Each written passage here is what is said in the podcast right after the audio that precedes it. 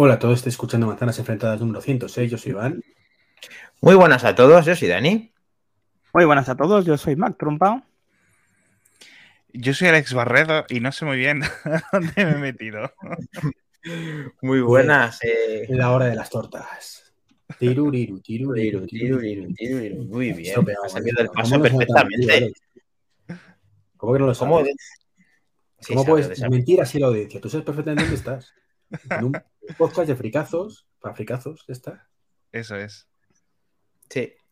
Podcast de fricazos de Apple, eh, un invitado muy grande en todos los sentidos, sobre todo en el del mundo del podcasting, porque, vamos, eh, acaba de salir David, que se ha pasado a saludar y la ha puesto en un pedestal, pero no merece menos, porque Alex Barredo, pues, eh, ¿quién no conoce a Alex Barredo? Iván. Eh, ¿co- ¿Qué tal, Alex Alex Barredo? A ver, cuéntanos, ¿quién es Alex Barredo? Mm, Yo no sé quién es.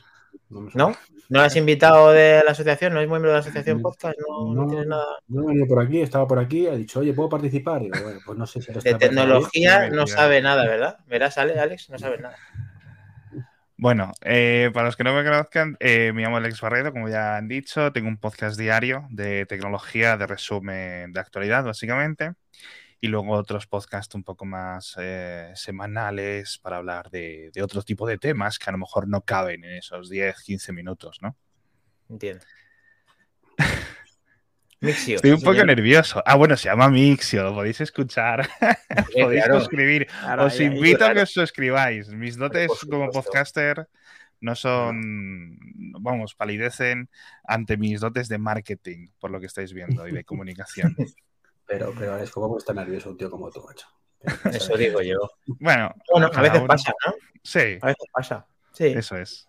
La primera vez que está con nosotros, ya la segunda o la tercera, pues lógicamente, si sale bien parado de manzanas enfrentadas, pues ya no estará tan nervioso, ¿verdad, Mac Trompa? Porque tú también estabas, lo, lo puedo decir, ¿no? Estabas un poco nervioso también, has dicho. Pues, hombre, puedo decirlo porque pues, está aquí Alex, que es un, podríamos llamar, eh, si no el más experto de los más expertos, eh, Bueno, y bueno, que, bueno. bueno, eh, que- ¿qué decir con esa voz que tiene, por favor? Si es que es, es- es un señor de radio. Eso es. seguramente te lo habrán dicho muchas veces ya, Alex, pero es que te puedes dedicar a lo que quieras con esa voz. Ah, ¿En serio? Pues fíjate que no. O sea, no sé, mi voz siempre. Así, para mí es como muy raro escucharme. Ah, Fíjate toda la cantidad de episodios que me he editado y aún así no me acostumbro, pero bueno. ¿Qué se va a hacer? Bueno, pues podemos empezar con la tristeza. Realmente, después de esta alegría, pues viene también la tristeza, porque eh, como ya nos contó cuando sucedió eh, esa noticia, nos ha dejado eh, el iPod. Mm, Mac Trompa, cuéntanos, haznos una pequeña introducción y la vamos comentando como noticia. Bueno, pues qué decir, Apple esta semana ha anunciado que va a descontinuar la familia de los iPod. El único iPod que quedaba ya en vida era el iPod Touch en su séptima generación. Eh, Un dispositivo que creo que durante los años de vida se ha ido desvaneciendo un poquito con el tiempo y seguramente su gran competidor y mejor amigo que era el iPhone pues eh, ha conseguido lo que quizá muchas otras empresas no han podido, que ha sido pues eh, acabar con, con, ese reproductor de música que revolucionó la industria en el 2001 con ese iPod Classic original que el gran Steve Jobs presentó en una keynote eh, espléndida. Uh -huh. eh, he tenido bueno, el gusto de poder verla uh -huh. otra vez estos días repasando un poquito los datos y por favor, eh, o sea, tenéis que verlo, ese momento que saca el iPod del bolsillo es que es, es espectacular, espectacular. Sí, no era tan, no era tan, no era, a ver, no era tan espectacular como la del iPhone porque lo hacía en otro sitio y porque el evento no era el mismo, pero efectivamente lo que presentó ahí eh, eran palabras mayores y ha sido el que ha conseguido que Apple a día de hoy con ese artículo sea mmm, lo que es, o sea, aparte de lo sí. que es. El tema está en que ha pasado mucho tiempo, ahora la música ya la tenemos en todos los productos que consumimos y es muy difícil vender un producto exclusivamente para esto. Y Apple, desde que tuvo la gama de iPods, ha ido evolucionando, como todos sabemos, y lo último que nos quedaba es el iPod Touch. El iPod Touch a día de hoy, sin conectividad eh, celular, eh, reemplazado por el propio Apple Watch, con el propio iPhone, con el propio iPad, con el propio Mac, con el propio dispositivo de Apple, directamente ya tienes la música integrada y encima de la misma, con casi la misma interfaz.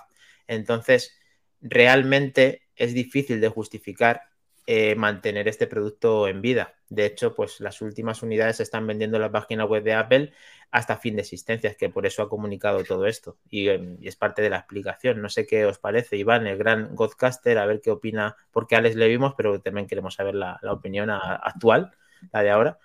Eh, Iván, ¿qué pasa?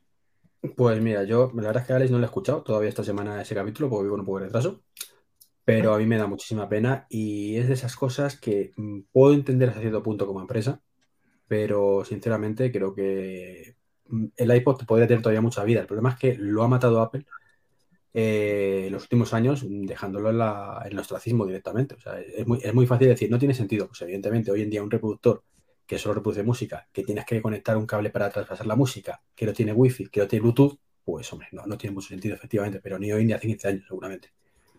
o bueno, de 15 no, pero 10 años sí. Eh, entonces, mm, ese es el tema. Si lo hubieran actualizado, si fuera compatible con Apple Music, si pudieran sacarlo, la, Click Wheel, yo lo comentaba hoy en, mi podcast, es para escuchar música como tal, eh, insuperable. O sea, mm, prefiero una Click Wheel mil veces antes que el control del iPhone, ahora mismo para escuchar música. Lo que pasa es que, claro, el iPhone tiene la ventaja de que puedes hacer otras 10 mil millones de cosas más. Entonces, por eso lo llevas. Pero si solo exclusivamente quieres escuchar música, donde esté la click wheel, que se quite el control táctil.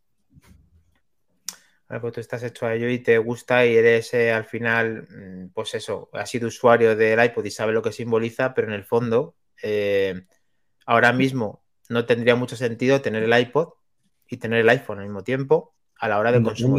Depende, si tú tienes un iPod Nano, el Nano, te estoy diciendo, con la click wheel, cuando salió, eh, gente que va a correr y no tiene un Apple Watch, y lo pones a un precio competitivo, yo digo 150 euros, ¿vale? No 300 ni 400, sino solo para correr. La sube mucho, claro. Eh, te lo pones eso para hacer ejercicio con la musiquita y es estupendo. Si eso no tienes que tirar el cable, puedes compartirlo con los AirPods, imagínate, eh, que puedas traspasar la música directamente desde el por Wi-Fi, se sincroniza por Wi-Fi directamente con, con, Apple Music directamente. O sea, cosa modernita, ¿vale? No lo que estaba vendiendo, que evidentemente eso no tiene ningún sentido. Aquí al final, aparte de, ya hemos visto esta, opinión totalmente válida, lógicamente y respetable de lo que estás diciendo, pero claro, eh, Apple cuando hace un producto lo hace para vender millones, no lo hace para vender. Eso es otra historia, eso es historia. Pero antes de seguir, vamos a ver qué opinales de todo esto. Por supuesto. Bueno, a ver, en algún momento tendría que llegar esto, la verdad, porque yo es que no veo un iPod eh, literalmente, o sea, en la calle, en el metro, en, nunca, o sea, hace ya años. Entonces es una pena, no sé cómo estará el mercado, pero sí es cierto que, todos ya escuchamos todo desde el smartphone. Eh, a nivel de interfaz que comentabais antes, estaban los iPod y los iPod Touch, ¿no? Al final es una gran diferencia, ¿no? Yo sí, yo pienso que, por ejemplo, sigue teniendo una gran ventaja el tener la pantalla multitáctil, por, no solo por el otro software, sino, por ejemplo, para buscar rápidamente, etcétera, pues te puedes organizar un poco mejor con la pantalla táctil, ¿no? Más allá de que, oye, pues no sé. Pero sí es cierto que el, principal impedimento, y mira esto que podría haber eh, funcionado, porque estoy viendo aún que son 240 euros el touch, el que acaban de, digamos, decir, bueno, lo que, lo que tengamos en el almacén, lo que dure, ¿no? He leído que en Estados Unidos ya estaba un poco agotado, en la tienda española aún parece que hay unidades de casi todos los colores y todos los, almacenamientos, así que no sé lo que durará. A lo mejor dura una semana, a lo mejor dura un año. Si es que realmente se venden muy pocos. Pero, jolines, al final yo creo que el limitador último era el precio, porque es, un producto, ¿vale? Que si, si costase mucho menos, llegas, eh, por ejemplo, imagínate, para un, eh, ¿cómo, deciros? Eh, un sustituto, porque muchos, mucha gente más joven pues suele empezar primero con un iPad, curiosamente, ¿no? Sus, primeros años como, como ente humano conectado a Internet, ¿no? Suelen ser unos iPad, una tableta, etcétera. Y un iPod Touch hubiera sido guay porque si vas a tu vas al instituto, en los institutos sueles tener wifi, con lo cual el celular te da un poco más igual, te puedes conectar, te puedes ir acostumbrando a las cosas de Apple, ¿no? Es decir, que te embarca dentro del, del mundo, ¿no? Luego cuando tengas unos pocos años más, pues ya das el salto al iPhone, ¿no? Ya tienes tu iMessage, tu iCloud, todo configurado, tus juegos, digamos que te mantiene dentro del ecosistema. En, algunos países como en España, al final, pues, jolines, 250 euros para un iPod te compras un Xiaomi, un Realme, un no sé qué, que es un pepino de teléfono móvil, ¿no? Incluso en los iPods, o sea, tú ahora mismo te puedes comprar un iPod, un iPhone, perdón, incluso en los iPhone, un iPhone 8, ahora mismo, no creo que te cueste mucho más de 200 y poco euros. Entonces, jolines. Incluso menos. menos. Entonces, es que estaba ahí abandonado y yo creo que ahora es lo que se ha hecho, es una realidad. Es decir, bueno, pues ya está. Se ha acabado el nombre, de igual que hace unos años se acabaron los, los iPods que no eran touch y, ya, y lo que dure duró. Yo creo que. Además, incluso los iPods, cuando salió la noticia, los estuve mirando y digo, en eBay seguro que van a subir de precios. Y los miré y siguen estando de tirados de precio. Cualquier modelo, como se vendieron tantos, hay tantísimos, mucha gente lo encuentra en un cajón y dice, ¿para qué quiero esto, no? Fuera. Y, pero tiradísimos. Si alguien se quiere empezar a hacer una colección para tener todos los modelos o uno de cada generación, etcétera, barato no va a ser, pero le va a costar muy poquito, la verdad. Sí, es verdad, porque de estos efectivamente se han vendido muchos y este chasis es muy repetido, aunque es verdad que aquí le incorporaron unas especificaciones más altas porque tuvo una revisión en el cual le pusieron una 10 y claro, aquí rindería pues a un, mejor, bueno, sería la mejor opción de, dentro de los, de los iPods, pero claro, mm. muy buena reflexión está la, de, la del tema de que sería más, mm, digamos, un adolescente o un niño, es más fácil y manejable que tenga un iPod en vez de mm. un iPad, pero al final el que demandan más o que al final por el precio sea en mejor relación calidad-precio, pues efectivamente yo creo que es el iPad. Pero si el problema es eso, que, es caro y encima está obsoleto. el problema es que es una 10. es que dices una 10 hoy es un equipo pues, de 5 años. Eh, sí, porque este iPod último salió en 2019, pero la 10 tenía ya año y medio, dos años, cuando en su época, ¿no? O sea que imagínate, pantalla de 4 pulgadas, de verdad, si es que es que tú ponte en la mente de, alguien que diga, bueno, no me da para comprarme un iPhone nuevo, lo que sea, o no quiero, ¿no? Gastarme tanto en un iPhone, o tengo el peligro de, o no quiero gastarme en la SIM, etcétera. Y si tienes el, si tuvieras un iPod barato, pues cuando estás en el metro puedes ir escuchando música, con un iPad no puedes hacerlo porque no te cabe en el bolsillo, no lo puedes sacar rápidamente, luego llegas al instituto, luego llegas a la universidad, etcétera. Digamos que lo han dejado morir un poco, yo creo que también como para vender más iPads, porque en cierto sentido eran competidores. Y además, si te fijas, el, iPod Touch es un producto muy singular, porque al final le han acabado poniendo 4G a todo, menos a los Mac, por decirlo así, y, al, y a los iPod Touch. O sea, hasta los... Un, reloj, tío, que... de, de, de, 3 euros con 4 5G. Sí. En una reflexión, según estabas hablando, de que esto hubiera sido una muy buena apuesta, de que hubiera tenido una conectividad, eh, pues como quería siempre Steve Jobs, que era que no tuviera SIM, que son los productos que terminarán siendo, o que pudiera tener una, versión eh, pues eh, con, con, como con eSIM. Pero claro, mm. esto es dejarlo morir, esto es totalmente, mm, pues eso, ha llegado el fin de este, de este episodio relacionado con el iPod Apple da de baja este artículo, vamos a ver cuáles son las altas, que es lo que realmente nos ilusiona, porque, a ver, estamos de capa caída porque este artículo, cada uno tiene sus más y sus menos, para mí no fue uno de los productos que consumí y que me engancharon a Apple, realmente fue el, iPhone original, pero yo reconozco que este iPod, de hecho me voy a marcar, esto se llama hacer un recio, que es ir a por el iPod uno con la rueda móvil y así lo, lo muestro mientras Trompa, que está un poquito callado, mm, dice las últimas palabras del, iPhone, que merece, merece su principio y su fin. Bueno, no, simplemente comentaros, habéis hablado antes de ventas, eh, se estima de que se han vendido más de 400 millones de reproductores iPod. O sea, es que es una auténtica barbaridad. Yo dudo que un producto de consumo se haya podido vender tanto eh, con un precio tan elevado. Y la segunda cosa que me gustaría comentar antes de cerrar todo es algo referente a la, a la Keynote, donde eh, a todos los asistentes, está claro que eh, la Apple de ahora no es la Apple de hace unos años atrás, y este producto eh, se, digamos que se la jugó mucho Apple, porque podía haber salido también muy mal con este producto. Pues nada, hizo una presentación de 250 personas a las que se le regalaron 20 CDs escogidos personalmente por Steve Jobs y un iPod Classic. Y eso fue básicamente para saltarse las eh, posibles sanciones de copyright, porque así cada asistente tenía la música en físico y también la tenía en digital.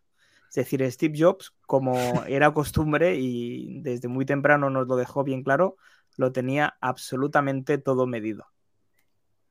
Sí. Es que, es que me estáis hablando de los CDs y tal, me, da como los, recuerdos de Vietnam, ¿no? De esto de las películas estadounidenses.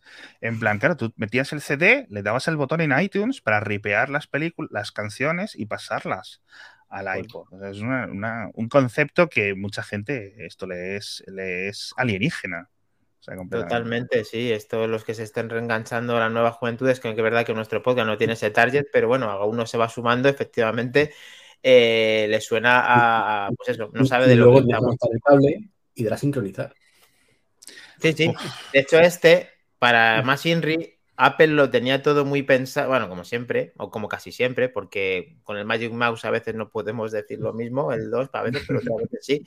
Pero aquí ven, va un puerto que realmente lo podéis ver en la pantalla, que el que no lo sepa, que, seguro que todos los que escuchan este podcast lo saben, es el puerto Fireware 400, eh, que es que ese, este puerto es mucho más rápido que USB 2.0. Esto lo tenían los iMacs que tengo aquí detrás, lamparita, y esto pasabas mil canciones en pocos segundos, o sea, bueno, en, a lo mejor en algunos minutos. Una pasada, una auténtica barbaridad. Y bueno, nada, la verdad es que este le conseguí en eBay desde México jugándomela que no, que podría no funcionar y me salió bien. Y aquí tengo esta, este iPod del 2001 con la, con la, rueda que es móvil, no es táctil. Y es una auténtica maravilla. Funciona como funciona de, genial, la verdad. Bueno, pues ya hemos enterrado al iPod de manzanas enfrentadas. me estoy dando cuenta, que lo que estoy haciendo pruebas ahora, que la, cámara del, monitor este de Apple, tan baratito que ha sacado últimamente, no funciona bien con el StreamYard. Anda. Ahí no me hace hay que poner una... No, me hace aquí el efecto automático de enfocarme en la carita. Pues nada, hay que hablar con StreamYard porque con Apple no le vamos a decir nada, se lo diremos a Chrome, que estamos con Chrome, y se lo diremos a... Supuestamente esto está a nivel de firmware del monitor, de secarle solito de todo, independientemente del software. Bueno, pues los developers eh, con la conferencia del día 6, pues que lo pongan y que lo apliquen. Voy a, tener que ir, voy a tener que ir para allá y coger a, a tienda de y decir qué te pasa. Así, del cuello de la camisa. Muy bien, pues continuamos. Lo que, lo que sea mejor. Pues eh, nada, continuamos con algo que prácticamente todos sabemos, pero que se ha confirmado y es que los Samsung S22, los flagship, eh, los, los teléfonos más potentes de Samsung, se devalúan, se deprecian hasta tres veces más que un iPhone 13 en el mercado de segunda mano.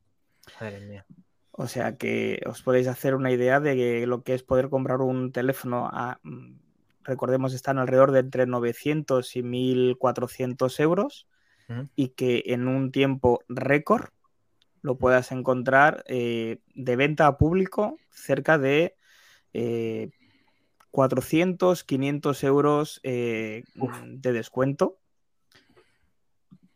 A ver, aquí me anticipo un poco porque como lo estoy viendo todos los días y ya llevo varias generaciones viendo cómo se vende este producto, he de mm. decir que desde que sale, sale ya un precio con descuentos. O sea, es un producto que sale ya directamente depreciado. O sea, es un producto que te dicen que cuesta 1.100 y, ciento y pico euros, pero luego en la operación, por H o por B, sale ya por 200 menos. Entonces ya sale con una depreciación, o sea, jamás va a tener al final ese, ese, precio. Entonces, eh, ya partimos de los 800, que a su vez se tiene que depreciar como cualquier otro producto que compras mm, tecnológico. O sea, el propio iPhone 13 se deprecia. Pero claro, es que Apple te lo vende desde casi el principio hasta el fin al mismo precio. Entonces, lógicamente mantiene un precio mayor a la par que Apple eh, ya nos ha acostumbrado a esto y a la par que Apple tiene una demanda del, producto seminuevo mm, que se evalúa, que, se, que no se devalúa, que se devalúa muy poco. Entonces, para mí esto no es nada nuevo, pero me sorprende lo de las tres veces me sorprende que es tres veces más es un, es muy sonoro, muy, fuerte. No sé cómo lo opináis el resto. Yo me meto a todas, pero eh, sinceramente, al final, esto es un poco como decías, eh, la verdad, la historia de siempre. Eh, en, ese sentido, las propias operadoras tienen grandes acuerdos con, este tipo de fabricantes y, el, acuerdo es, los tipos de acuerdo ya son muy estándar desde hace tiempo. Pues, eh, más espacio en las estanterías a cambio de más descuento, más promoción, eh, mejores descuentos para empresas, para educación, mejores ofertas en, eh, con los planes, etcétera, ¿no? Y, y, listo, ¿no? Entonces te ayudan, al final las operadoras son las que ayudan a mover muchísimos de estos teléfonos, de gente que llega a la tienda y dice, quiero un teléfono, me da un poco igual, ¿no? Eh, porque lo voy a usar para YouTube, el correo, tal, no sé qué, no sé cuánto, quiero que tenga una buena cámara, quiero que tenga una buena batería, quiero que no se rompa cuando se me caiga, etcétera. Esas son las tres, cuatro cosas que siempre piden. Y, pero incluso los Fold y los Flip eh, han salido casi con dos por unos. son teléfonos caros, pero eh, jolines, extraña, ¿no? O sea, es una cosa que yo nunca he visto con los iPhone, obviamente, ¿no? Sí que es cierto que en los últimos años es relativamente fácil encontrar uno de precio oficial, es decir, ya no es en plan en una web china, tal, no sé qué, un revendedor, sino en Amazon, vendido por Apple, etcétera, con descuentos, los, los nuevos, ¿no? Que antes no era tan común. Entonces, pero sí, es normal que puedas tener 100, ciento y pico, algún cupón con Amazon, algún cupón en PC Componentes, en el corte inglés, etcétera. Y puedes comprarte un iPhone pues eso, a lo mejor por 100 menos que el PVP y cosas así. Mm. pero, jolines, es que estamos hablando de 300, 400 euros. Al final, ocurre mucho, no solo con Samsung, sino con, Xiaomi. El precio que ponen como precio de venta al público es como un precio de referencia fantasioso. Es decir, no, no, esperamos venderlo por esto. Entonces, es, es, un número fantasma. Y claro, eh, cuando lo miras la estadística basándote en ese número fantasma, entre comillas, al que casi nadie lo ha comprado, pues te salen esos, esos grandes descuentos. Pero bueno, ¿qué se le va a hacer? Al final es un poco la estrategia comercial de cada empresa, ¿no? Totalmente. Yo lo veo como estrategia, efectivamente, y la devaluación es que es desde el inicio y el cliente se ha acostumbrado a ello y ya no mm. le puede sacar de otra manera. Nosotros lo conocemos bien porque tanto Iván como Mac Trompa y yo hemos estado en este sector viendo esto una y otra vez y eh, todo el mundo sabe que o te llevas unos auriculares de 200 y pico euros con, los, con, el, con el propio teléfono o te entregas el anterior y te sale 150 menos y más no sé qué, más no sé cuántos, al final baja de, de 200 euros mínimo, ¿verdad, Mac? Sí, sí, es que es muy difícil no encontrar una oferta donde te eh, den un valor extra por un terminal anterior de calado. O sea, estamos hablando de que podemos hablar entre 150 y 300 euros de respecto, o sea, dependiendo del modelo. Y que siempre o de alguna manera también es muy difícil no encontrarte un regalo extra, como puede ser un auricular valorado en más de 200 euros o inclusive un reloj última gama Samsung Galaxy Watch 4 que mm. tiene un valor de mercado de cerca de 399 euros y te lo regalan con el terminal. Es decir, aquí la, mi pregunta es la siguiente. Eh, estas marcas tan grandes, como en este caso estamos hablando ahora de Samsung, eh, que tiene stands en un montón de retails propios, que ponen personal propio y que den este valor añadido a la compra del terminal, vendiéndolo mucho más barato que su precio de venta marcado eh, en, etiqueta y que sigan ganando dinero. Claro, es que la estrategia, lo que decía Alex, que al final es una estrategia que ya es, es, como falsa desde el principio. Entonces, al ser falsa desde el principio, ese, ese, ese, burbuja que meten de más es por meterla. Realmente ellos cuentan con que van a hacer el resto de campaña. Entonces, claro, al final es rentable, ¿no, Iván? Eso, eso al final ocurre, bueno, dos cosas, ¿no? Lo primero es eh, que en cierta manera los que compramos iPhone compramos el iPhone, mientras que los que compran Samsung, Samsung les compra a ellos. ¿Vale? Da la sensación de que realmente Samsung está comprando el cliente. parece, eso, parece, Pero independiente de eso, eso es como mm, en cierta empresa que algunos de nosotros conocemos, ¿vale? Mm. Eh, pues que las rebajas, pues las rebajas son todas las semanas, señores. Y sin embargo, pues ¿Sabes? Claro. No digo el nombre de la empresa. Habla, habla, habla, habla. ¿Qué pasa? No, no, ¿Las pues lo mismo, me refiero. Pues Pero a eh, ver. al final todas las semanas hay rebajas. eh, solo que el, el producto al lado es el que se rebaja y quitas el anterior. y ya está. Eh, Bueno, pero son, no a ver, así. aquí hay, acuerdos de julio, comerciales. de. Pero hay acuerdos comerciales de marcas que tienen un porcentaje que pueden asumir y no es lo mismo un 10% de una bajada de un ordenador de 1.000 euros que directamente comprar 300 euros menos por entregar cualquier Pero- teléfono que encienda. Estamos Eso hablando Pero de que- una BlackBerry Pearl eh, Curve o cualquier cosa que te encuentres por casa, la entregas y funciona y te quitan 200 euros de la operación. Es totalmente esto es un- diferente, Iván. Esto es un secuela. Es decir, eh, eh, aquí tenemos un handicap. Apple tiene un margen brutal. ¿Vale? Brutal. Todo. sí, sí, sí, un sí. 40%. sí, sí, el resto cual. tiene a lo mejor un 10 o un 15. Entonces lo que hacen dice, bueno, ¿cuánto, cuánto es el, el margen que queremos llevar? Un 10 o un 15. Bueno, pues vamos a ponerlo 40 y, y a ver lo que cuela. Y luego lo bajamos al 35 y a ver lo que cuela. Y, y así hasta dejarlo al precio que realmente es lo que se lleva en su margen medio. No, está. tal cual, tal cual es. Otro, otro factor al final, y por ejemplo, Apple lanza un móvil al año, ¿no? Y, y cu- cuando Samsung te saca unos en enero, luego otros en, en marzo. No es una estrategia como lo de Xiaomi, que llega un momento en que dices, pero esta semana van tres móviles, ¿cuántos más vais a sacar? Porque es que ya, o sea, llega un momento en que dices, es que pierdes el. O sea, es que como si hubiera, como, Sí. imagínate que el, el Real Madrid esté fichando gente todos los, todas las semanas, pues llega un momento que te pierdes, ¿no? Pues le pasaría como el Barça, que se arruina y ya está. Entonces, eh, eh, bueno, la verdad es que es- tienen que seguir estrategias diferentes por, por, por, por, por mera previa estrategia, ¿no? La estrategia de precio dependiendo, depende de la estrategia industrial en este caso. Pero con todo es así. Y tampoco hay mucho más que, que comentar. Es decir, el, el objetivo para ellos es vender un 10% de margen, por ejemplo, vamos a asumir, como decíais, y lo que te, lo que el- y si cuelan uno al 25, pues uno con al 25, ¿sabes a lo que me refiero? Y ya está. Y, y listo. Y al final del año, cuando cumple 12 meses el dispositivo, vamos a ver lo que aguanta, retirarlo rápido para conseguir otro modelo, porque ya ha quedado no solo eclipsado por un modelo de gama alta que lo sustituye, sino por alguno incluso de gama media, etcétera. Es decir, la canibalización es un problema muy grande para este tipo de Sí. empresas. Es totalmente. Y sobre todo cuando creas confusión y con tanto nombre y tanto apellido y tanto apellido de apellido que es que es, es muy difícil para un consumidor medio comprar, o sea, Sí. elegir, ¿no? Eh, Y no medio, puede Y no medio. Muchas veces nosotros ¿Cómo? mismos. Y no, y no medio. Digo que muchas veces nosotros mismos que somos un poco más frikis, que Sí, total, un poco el total, portal, total. dices, hostia puta, pero si es que este salió después que este, tiene mejor que este, pero realmente la gama es mejor esta otra. Eh, y sí, entonces- sí, sí, sí. Sí, Sí. sí, me pasa mucho eso.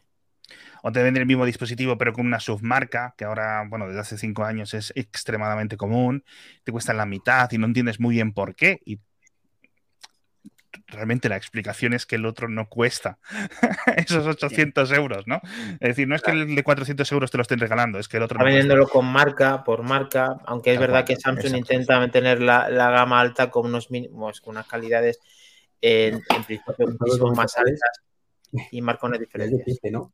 Porque está las submarcas y luego al cabo de unos años sale la submarca de la submarca. Sí, total, total, total, total, absolutamente. Hombre, al final, por ejemplo, el- los, los Samsung de gama alta, es decir, los, los que le ponen el año más o menos al, al régimen o que em- empiezan el año, sigue siendo Sí. telefonazos. O sea, es que son, Sí. el S22 es un telefonazo de, Barbaridad. Otra Sí. cosa es que ya digas tú, bueno, pues me merece por esto o por Y, etcétera. Porque yo al final, cuando, cuando eh, eh, al no tener un sistema operativo completamente diferente al resto, ¿vale? O que porque hay gente que está acostumbrado. No, yo es que quiero los Samsung porque ya estoy acostumbrado a las tres, cuatro cosas que tiene diferente. A lo mejor tardas literalmente una semana en, cambiar tu chip, ¿no? Ya no solo al iPhone, sino a otro modelo diferente de a un Pixel, a un, a un Xiaomi, etcétera. Pero hay gente que, oye, tus, sus costumbres les gustan, saben lo que funcionan y- y poco más, ¿no? Y bueno, pues en ese mundo es un poco en el que hay que vivir. Entonces, es complicado. A mí, por ejemplo, me gustaron mucho los, los plegables estos nuevos que han sacado, pero también ha habido una depreciación masiva. Y con el tema de los accesorios que comentabais antes, el precio, me dice, no, te regalan un- unos auriculares valorados en 200 euros. De nuevo, valorados en 200 euros, entre comillas, ¿no? Esa valoración fantasma, con lo cual el descuento fantasma sobre la valoración fantasma con otra valo- valoración fantasma que quitamos. Entonces es un poco raro. Muchísimas variables y efectivamente coincido contigo con que los, eh, las últimas generaciones de estos teléfonos S22 y demás son auténticos telefonazos. Me encanta la línea plegable De Sí. hecho, se- se- se- es verdad que se han atrevido a esto y son los únicos que más o menos lo mantienen a unos precios relativamente razonables, sobre Mm. todo en la gama Flip. Y yo he podido contar con, con él y, y la verdad es que era un bu- muy buen teléfono, pero claro, tenía lógicamente, como todos, sus defectos, sus, sus- sus depreciaciones y demás. Y bueno, la verdad es que ya le he dado salida y, y- y fue bonito mientras duró, pero me encantaría que Apple, me encantaría que Apple pues tomara, hay veces que cuando Apple llega, llega con, con eso aprendido y entre que no devalúa tanto el producto y lo hace con otro sentido, llena llega mucho más a, a todos los, a todos los usuarios. Entonces, cuando Apple, si esto alguna vez lo hace, eh, no va a tener este problema que tiene con, con las gamas, ni canibalización, ni nada. Yo creo que esto Apple sabe, sabría hacerlo muchísimo mejor. Claro, nada, Ah, también Apple lo tiene más iPad, fácil, ¿eh? tiene- Como Apple con los iPads, que tiene solo un par de modelos clarísimos de ahí sirve cada uno, ¿verdad? Esas cosas. En los iPad ahora mismo tiene un problema.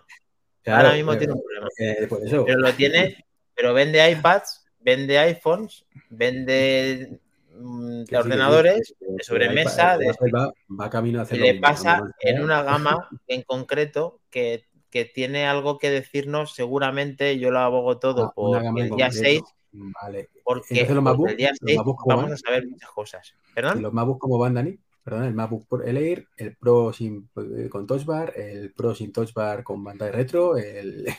También, también. Ahí, ahí yo veo menos conflicto, ahí están Sí. los M1 y los M1 Pro, sin ningún, Claro, ningún problema, vamos. Yo, fíjate, yo, eh, es cierto que lo de los iPad, yo cada vez que, que hay alguna actualización o en una conferencia, etcétera, actualizan, no sé ni por qué generación va, no sé si, no sé si él era vuelto, se ha ido, ha vuelto a volver, eh, el mini es eh, nuevo, ¿qué le pasa? Luego está el que no tiene apellido, que desapareció un tiempo, es, es- es un poco confuso. Luego, claro, luego tienes ahora, pues eso, unos, los Pro, vale, ok, pero luego resulta que los Air se parecen mucho a los Pro, entonces tienes como que, que pensártelo, no hay una diferenciación clara, ¿no? Bueno, eh, Bueno, podría ser menos confuso. claro, mm, sí, es, con- Sí. es muy confuso. Yo no sé si diría muy confuso, pero confuso, ¿vale? Sobre todo los iPad, porque para alguien que, para nosotros que estamos delante de esto y que más o menos se supone que lo tendríamos que saber casi de memoria, no lo sabemos de memoria, ¿no? Y por ejemplo, con los MacBook, ahora mismo, por ejemplo, yo no sé muy bien por qué, o sea, cuál es la diferencia entre un MacBook Air con M1 y un MacBook Pro con M1, ya no los nuevos, etcétera, sino estos que han estado así un poco de tiempo, no sé si es la batería, no sé si la calidad de la pantalla, El ventilador, ya está. Bueno, puede ser. En el, el chasis que, que cada uno tiene el suyo anterior, o sea, que fue la puesta en escena cuando pusieron los M1, que se quedaron los mismos chasis con los, mismos- los nuevos procesadores. Pero con sí, que- sí, eso, eso Ale, Ale lo sabe, se refiere a qué sentido No, tiene. pero me refiero que el, el tema del ventilador es, es muy sonoro, de Mm. que realmente, de que solamente sea parte de la diferenciación, o sea, como que de qué manera el cliente se, se posiciona en MacBook Air o en MacBook Pro. Ese es el problema de ahora, porque ¿qué aporta el MacBook Pro? Casi como el Exacto. el iPad. Ese es el problema. Igual que Eso el es. iPad. Mm, Eso es. Bueno, pues Sí. podemos continuar después de Sí. todas estas. eh, Iván me tiene que dar un correctivo, no me pueden dar el Aduken, pues nada, pues dámelo. Claro, es que, es que te metes en un jardín, macho, diciendo que Apple lo va a hacer bien. Esto Apple lo tienes, oh, joder, que no, macho, y cada vez más. Y, y no quiero meterme en los temas de los AirPods. Espérate, No, no. espérate, que los AirPods también se- tienen tela también. De todas maneras, eh, sal- para cubrirme yo un poco, no es comparable al, al- a Samsung, ¿vale? O sea, No, tiene, tiene pitote, pero no es comparable, ¿eh? No es comparable nadie. O sea, evidentemente, o sea, si sacas tres productos cada semana, pues eh, Bueno, pues eh, siguiendo quizá un poquito la línea que decíais ahora de que en el iPad la cosa empieza a ser un poco complicada a la hora de escoger, pero sí que es verdad que eh, tres de los cinco modelos de iPads que tenemos en el mercado tienen el mismo procesador, que es el M1, y comparten el mismo puerto, eh, un puerto estándar que utiliza la gran mayoría de toda la industria, que es el USB tipo C, y parece ser que, según eh, nos comenta Bloomberg, Apple estaría ya testando ese mismo conector en sus iPhones. Entonces, no sé qué opináis exactamente. Bueno, sí, me puedo imaginar qué opináis alguno de vosotros sobre el tema del USB tipo C, ¿verdad, Iván? Eh, pero, ¿qué, qué, qué os parece esta noticia? ¿Veis factible que Apple saque un iPhone con conector USB tipo C? que pase a ese rumoreado Lightning 2.0 con una velocidad mucho más rápida que el hermano eh, estándar, ese USB tipo C?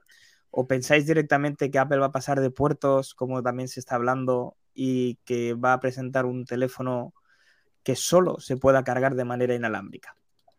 Pues yo quiero saber a, ver Alex, que es el invitado, que siempre me meto, pero quiero dejarle a, a que lo. Eh, ¿cuál, es el, ¿Cuál es el iPad que tiene Lightning? ¿El iPad sin apellido ahora? Lo tienen todos los de M1, incluido el, propio que comparte con el iPhone, que es el Mini, que es el A15, el que posee mm. los dos. Existen el chip. Sí. Sí, la verdad es que yo no sé muy bien por qué no han cambiado ya, no en este modelo, sino hace un par de años a, USB-C. Es un poco raro, ¿no? Porque, no lo sé, es que Lightning ya, yo no lo uso, o sea, yo simplemente lo uso para cargar. La gente que lo use para transferir fotos, las fotos, los vídeos 4K, estos que pesan gigas y gigas y gigas, tiene que ser un rollo patatero aún el Lightning para quien lo use. Yo simplemente lo uso para cargar. O sea, yo de verdad que no transfiero nada a través de cable hace años. O sea, literal. Eh, siempre he estado por ahí la especulación, ¿no? De que pasaran de Lightning a nada, ¿no? Al MagSafe directamente, como decíais vosotros. Yo no sé si esto es realmente factible o lo harán para algunos modelos sí, otros no, etcétera, pero yo creo que el USB-C, el problema es que ya debería de haber llegado.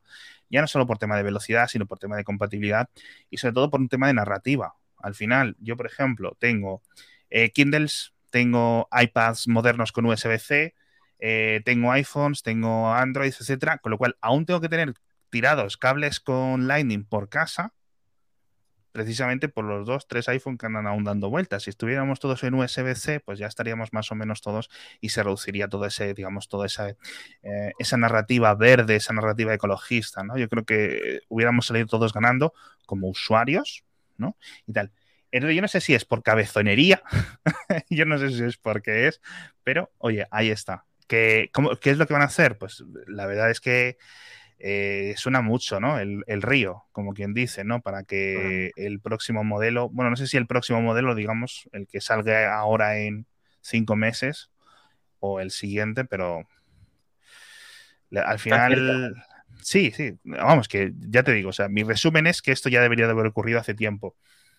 No sé muy bien por qué lo han, lo han mantenido, habiendo pasado los, los iPad eh, Pro hace ya dos o tres años, ¿no? Al C. Sí, sí, sí hace ya, la generación 3.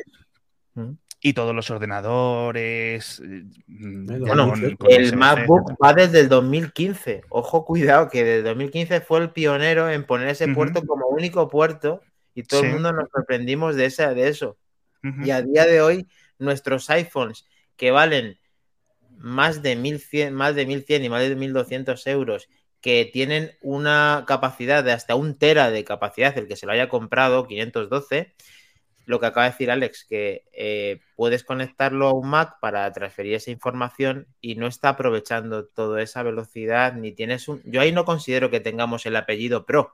Entonces creo que esto Apple mm, debería tener urgencia en que el próximo iPhone sea realmente eh, con USB tipo C y además el mejor estándar que haya en ese momento, que eso sí creo que lo podría hacer, que sería el Thunderbolt 4, ¿no? Eh, Iván. Mm, sí, lo que pasa es que, bueno, el Thunderbolt 4 por velocidad bien, lo que pasa que luego la parte de vídeo pues daría un poco lo mismo. De todas formas, contestando un poco la teoría esta de, tipo C o no, eh, estoy de acuerdo con, lo que estáis comentando, que, esto debería haber llegado ya, mm, pero hay una cosa que creo que no tenemos en cuenta y es que Apple es seguramente la única forma que tiene de justificar la existencia de Lightning todavía. Si el iPhone lo quita, ya no puede justificar que el resto de cosas que utiliza Lightning, que son muchas, las que tiene todavía, los AirPods, los teclados, los trackpad, los ratones. O sea, tiene que cambiar toda la gama de todo porque ya no va a poder justificar la existencia de ese puerto. El iPad, sin apellido. Pues quizás. yo, no sabía, yo, no sabía, que el, trackpad va por Lightning. Sí. Sí, sí, sí además aquí. El, trackpad, el teclado y el ratón. Y todo, el ratón. Todo, es Lightning, o sea, la caja de los AirPods. Sí, todo, o sea, todo es Lightning van por Lightning. Entonces, la forma que tienen de justificar que todo puede ir por Lightning es decir, todo el mundo tiene el iPhone, te va a cargar por Lightning. Si de pronto el iPhone pasa a ser USB-C, les va a costar ya, ya no puedo, tienen que decir, mira, te voy a cambiar todo. O sea, ya no. Claro. Lo han hecho poco a poco con el tema de los bits, por ejemplo, que ya hay todo con C. Curioso, ¿no? Que, que sean modernos los bits que, que los AirPods. Pero, pero yo creo que es por eso, que es su forma de justificar un poquillo esa, o vender adaptadores, eh, los famosos adaptadores. ¿Os acordáis del micro USB a Lightning que valía 29 euros? O sea, es increíble, 20 la leche. Pero vamos, Apple ha invertido mucho en el Lightning, creo que lo ha llevado al máximo, máximo exponente, creo que ya más estirarlo es imposible. Em, es verdad que en su momento era para sustituir uno de los peores puertos de la historia de los puertos del mundo, que es el micro USB, que le tengo muchísimo asco, como podéis comprobar en mis palabras. Lo detesto. Eso es. ostras, ostras. Lo detesto ¿eh? muchísimo y, la verdad es que Apple puso una solución y Apple ha desarrollado, como todos sabemos, parte del USB tipo C y, confía en él y lo hemos visto. Ahora, ¿por qué en los teléfonos no? Eso es una incógnita, pues que lógicamente nosotros no manejamos, pero tiene que verse ya Mac, tío. Por favor, Mac Trompa. Invoca esto, haz algo. No, bueno, yo, es, un poquito lo que decía Alex, ¿no? El que transfiera archivos con cable a un ordenador eh, a día de hoy es, bueno, dos posibilidades. O no se ha adaptado absolutamente a ningún cambio o tiene una plataforma que no es la de Apple. Porque hoy en día el airdrop es que vamos, es eh, uno de los mejores inventos del mundo, que básicamente está basado en, la tecnología Bluetooth, si no corregidme. O, Wi-Fi, las dos a lo mejor. una de las dos, ¿verdad? Entonces, eh, bueno, pues eh, en, nuestra cabeza, nosotros como usuarios mm, no le vemos ningún tipo de sentido al USB, al, perdón, al, al Lightning, pero es un poquito lo que dice Iván. Eh, en la cabeza de los eh, señores de Apple tiene todo el sentido del mundo, si no, ¿cómo lo justifican? Eh, no hay ninguna manera de justificarlo. Yo creo que habrá que esperar a que filtren los correos electrónicos en algún juicio en el futuro y, sepamos, en plan, un correo ahí de un vicepresidente, ¿no? Porque, y vemos a ver si alguna de nuestras conspiraciones tiene algunas, alguna base en la realidad, o realmente es un misterio oculto, que algo así, no sé, pero realmente yo creo que es un poco un compendio lo de los otros accesorios. Pero quiero decir, Apple ha hecho cambios, Apple ha hecho cambios mucho más bruscos, mucho más bruscos. Sin que quiero decir, no, no, no lo sé. sí, sí, eh, em, em, para prueba un botón, ha hecho tres transiciones de procesadores. Sí. Yo creo que más difícil que eso, no hay ningún cambio hmm. en, dentro de, la arquitectura. Habrá vendido Apple a 29 pavos. Claro, 25. Es, que... es increíble. O sea, es increíble. O sea, la venta de AirPods es buena y es increíble y puede ser casi mayor que cualquier empresa. Pero si hicieran una de los cables, yo creo que supera la de, los AirPods. Sí, sí. ¿Cuánto costará ese cable para venderlo a 25 euros? ¿Y de qué estará hecho para que, para que la gente lo esté comprando cada cinco minutos? O sea, pero por favor. El nuevo trenzado que está viendo muchos accesorios es caro también a 25 euros. no sé, creo, no sé si te lo venden siquiera, creo que Pero no, no, ese no, ese no, ese que yo sepa no lo venden, ese te lo darán por soporte del accesorio que hayas comprado, pero ese no. Sí, no, es una, es una pasada. Nos estaba diciendo un sevillano más, nuestro gran David, ojo al dato, porque que ya lleva más tiempo, que es más longevo que el 30 pines, que, ¿Ah, ya tiene más tiempo, porque claro, hicimos los cálculos aquí y, nos quisimos anticipar porque dijimos, a ver, si el 30 pines duró 7 años, porque estoy hablando a la memoria, este que ya ha pasado otros 7 años ya cambiarán por hacer una pequeña similitud pero aquí ya nos hemos pasado de año y ya estamos deseando que, que, tengamos, como decía Alex, un estándar, porque al final el que está cacharreando con todo esto le simplifica mucho dos cosas. Que tenga estándares, por un lado, con el tema de la carga inalámbrica, que lo han conseguido prácticamente, y que además el cable que esté tirado te sirve para pasar datos, para pasar el HDMI, para pasar la conectividad vía cable de todas las cosas que puedas conectar. al final eso es la, la auténtica salud que decimos. A ver. Sí, sí, es que es eso. Tienes todos los estándares en Apple, porque la verdad es que no se puede decir que Apple no ha puesto por los estándares. Lo de la carga, el MagSafe simplemente es un imán que cualquiera lo puede usar, pero el estándar es el chip tradicional de toda la vida. Puedes ir al IKEA, como he ido yo, y te compras cargadores inalámbricos por tres duros, literalmente. O sea, decir, y lo puede, que se carga lento, que sigue, pero que me da igual, que lo pongo ahí y listo, ¿no? Exacto. Y lo puedes comprar para el coche, lo puedes comprar para la oficina, y lo puedes incorporar dentro de la mesa, puedes hacer un montón de cosas. Bueno, pues esto es lo mismo. Pues el Lightning, en su época, vamos, sopas con onda al micro USB asqueroso, al, al 30 pines ese que, que, ya, era, que era gigante, etcétera. Pero, jolines, se les ha pillado un poco el toro eh, ojalá sepamos realmente los motivos ¿eh? en, algún, en, algún, momento en el futuro, no sé. Hay, hay a lo mejor otro motivo que escuché yo en su momento y que uh -huh. podría tener sentido, ¿vale? Eh, y es que el, el, el USB-C tiene un, no le voy a llamar fallo de diseño, pero tiene una cosa que está ahí, ¿vale? Y es que es una parte, a ver cómo lo explico, si, para que no lo sepa. Eh, el agua. El conector en sí, no, no, el agua no. El conector en sí entra sobre una cosa que es puntiaguda, ¿vale? Entonces, ¿qué pasa? Que eh, para el resto de conectores, realmente lo cargas y punto. Lo cargas, lo dejas ahí y punto. ¿Vale? Lo tienes en una posición estática. Pero ¿qué pasa? Que un iPhone, mucha gente lo tiene cargado con el cable puesto. Entonces, como tiene esa parte de que sale del propio teléfono, pues puede que tengan estudios hechos internos de que al final mmm, puede partirse por dentro la pieza. Sí. Mientras que el Lightning no, el Lightning es el propio conector, la, pie la pieza metálica que entra. Entonces, quizás eso también tenga esa pequeña limitación que para el resto de dispositivos USB-C no es un problema real, pero en el caso de un teléfono les da cosilla que, que pueda cargarse muchos teléfonos por eso. Sí, yo, yo una, una Switch me duró, eh, tiene USB-C y me duró como tres horas en casa hasta que mis hijas rompieron el USB-C por ese tipo de diseño, ¿no? Por el, entonces no pasa nada porque, bueno, pues las garantías y el hecho de que tuviera un día, etcétera. Uh -huh. eh, se consigue cambiar por una nueva o arreglar, no, no, no recuerdo ya. Pero vamos, que no me costó. Fue un, uh -huh. un desastre momentáneo. Pero sí es cierto, con eso con Lightning en principio no ocurre. ¿vale? Entonces es una ventaja. Ojalá el estándar USB-C o el que venga en sustituto al USB-C, porque ahora tenemos muchas legislaciones. No, la Unión Europea quiere USB-C y mucha gente piensa con sentido. Pero ¿por qué USB-C? Es decir, ¿me van a obligar a seguir usando USB-C cuando haya otra cosa mejor? Porque hemos visto 200.000 puertos en nuestra historia. La propia legislación de la Unión Europea y de otras que haya por ahí tiene que, a ver, no es que nosotros digamos esto, es que nosotros decimos que la industria se ponga de acuerdo que elijan uno y luego que lo vayan manteniendo en el tiempo, lo que sea, ¿no? Pero que después del USB-C, pues el que sea, el futuro, o, o saltamos, etcétera. Pero es como en plan, vamos a intentar tener un poco de coordinación. Al final, destaca Apple porque son los únicos que desarrollaron esto, que han tenido la potencia. Pero esto no es muy diferente a los típicos fabricantes japoneses que tenían su enchufe rarísimo toda la vida, ¿no? Bueno, bueno. Mira, mira el Nissan Leaf por ejemplo, que viene con el Chademo hasta hace muy poco. Ah, bueno, cierto. Cierto, cierto, cierto, cierto. Es que al final es un poco eso, es un, es un desconocimiento. A mí, yo no, yo no me había fijado en la parte de los accesorios, ¿eh? de verdad que pensaba que, o sea, los AirPods sí, que los, los, los uso, claro, pero como los no les presto mucha atención, los cargo directamente inalámbrico, sí. etcétera, no, o sea, ni me acuerdo que realmente se cargan así. Fíjate. Bueno, de hecho, además, los propios AirPods ya vienen, bueno, y los que están viniendo bits que Iván está uh -huh. disfrutando de unos, ya vienen con USB-C justo para eso, para que el usuario de Android no le pase con el tema de tener un Lightning, claro. para que no le cause rechazo.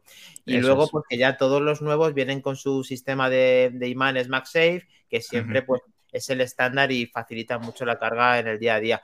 Pues está con nosotros eh, David San Rodri, buenas noches el gran Sergio Navas de Isenacode también, eh, diciéndonos que somos los mejores y que juego con el FIFA y que le fundí, pero bueno, tampoco fue para tanto. Eh, Navas, tenemos que retomar esos partidos al FIFA que lo pasamos muy bien, pero que Pedro Rivas sí que nos fundió a Iván y a mí, que nos fundió a copas. Pues, pues tío, yo intenté mantener el ritmo y sí, efectivamente, me doy por perdido contigo, pero hay que retomar ese partido también. Así que ya podemos continuar, chicos. Bueno, bueno pues... Eh... Ahora, que, ahora que sale el tema, es un momento para recordar que tenemos el día 6 una quedada mm. en el local de Dani. Estás sí, invitado, Alex, ¿eh? Estás invitado. Capaz que el día 6 estará hasta arriba, ¿no? Eh, con el tema de trabajo y de la developer. De la... Eso te iba a decir, que digo, el día 6 me suena que tengo algo, pero ahora mismo no caía. No sé, digo, no sé si es un cumpleaños o qué, pero el 6 lo tengo en el, o sea, es como en el subconsciente. ¿eh? No, de hecho, la quedada es para ver la, la presentación de Ah, bueno, sí. Esa, esa, es muy mítica. Yo, yo, lo he hecho un par de veces con, con, amigos, en plan, como quien queda ver la Champions y te lo pasas bien. Yo creo que lo último oh. que lo hice fue, fue, con el 5, el iPhone 5, alguna de estas. O sea, ya ha, ha nevado. Pero te lo sí, pasas sí. bien porque le gritas a la tele. Ay, Está guay, la verdad. Sí, otro día ya cuando perdón, tengamos esa exclusividad como Movistar con el fútbol, pues intentaremos traerte para tenerte aquí en el local y tal.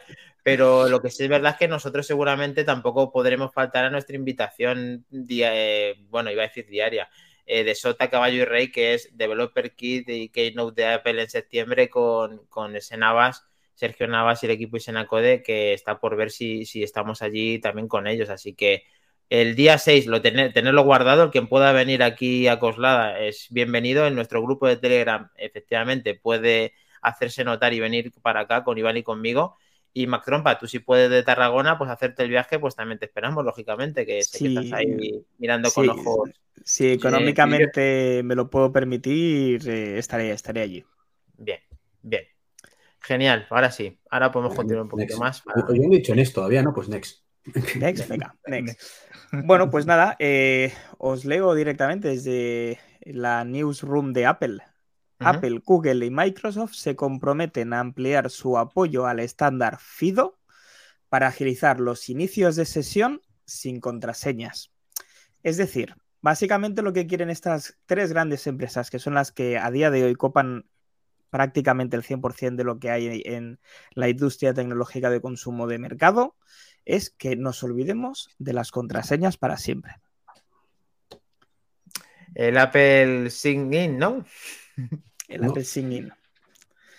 Pero bueno, eh. Apple ahí lo ha hecho bien con el Apple Sign In, es decir, eh, obligó a las compañías a que, oye, ¿quieres estar aquí dentro de la App Store? Pues tienes que dejar que se puedan eh, loguear sin tener información primordial como es un correo electrónico y que tú con ese correo electrónico no tienes que hacer nada. Es decir, en este sentido creo que Apple aportó un sistema de privacidad opcional eh, muy importante y al, que creo que todas las demás empresas deberían haber ido hacia ahí y no hacia compartir tu correo electrónico, que no deja de ser una herramienta, eh, pues eso, personal, que incluso puedes a veces utilizar tu herramienta profesional. Que está muy bien en Apple Sign ¿vale? Es que tienes que acordarte que has utilizado Apple Sign Hmm. Ese es el gran problema. Que tenemos tantas contraseñas en tantos sitios que luego no te acuerdas si en esto lo registre con el correo. Si fue con si, fue con Facebook, si fuera con Apple. Pero Iván, si el dispositivo, por ejemplo, es con iCloud con tu identidad y tienes habilitadas las contraseñas, una vez que rellenas ese campo, te sugiere que es. Eso si me doy de alta en ese servicio hoy, pero si me alta hace cinco años, pues no existía, con lo cual me di cuenta eh, con mi cuenta de correo. Hombre, lógicamente es que todo es a partir de cuando lo ha hecho. Yo creo que quería decirnos antes, Alex, eh, algo relacionado que creo que quería comentar. No, yo, me meto en todas las conversaciones, pero sí que es cierto que, el, Lo pone en tu contrato, además, sé que tienes que meterlo. vale, vale, vale, vale. No, yo el tema de Fido lo veo un avance. Fido es más viejo ya que, las lentejas, ¿no? Es hora de que esto tipo. O sea, Quiero decir, no es tanto la innovación como que lo vayan a soportar, sino que el, soporte vaya a ser multiplataforma, es decir, que tú puedas tener un Chrome en tu Windows y te salte el Face ID en el móvil y entonces se compartan las necesarias credenciales internas, ¿no? Eh, para que se autentique, ¿no? Eh, eso, es, eso es muy bueno, eso es un avance eh, infinito, ¿no? Que va a ir en paralelo a los sistemas de conectarse con Google, conectarse con, Apple, conectarse con Facebook, ¿no? que son muy comunes. Sobre todo para el usuario medio. Sobre todo para el usuario medio. Esto de tener la, típica contraseña una y otra y otra y otra vez es terrible, de verdad. Eh.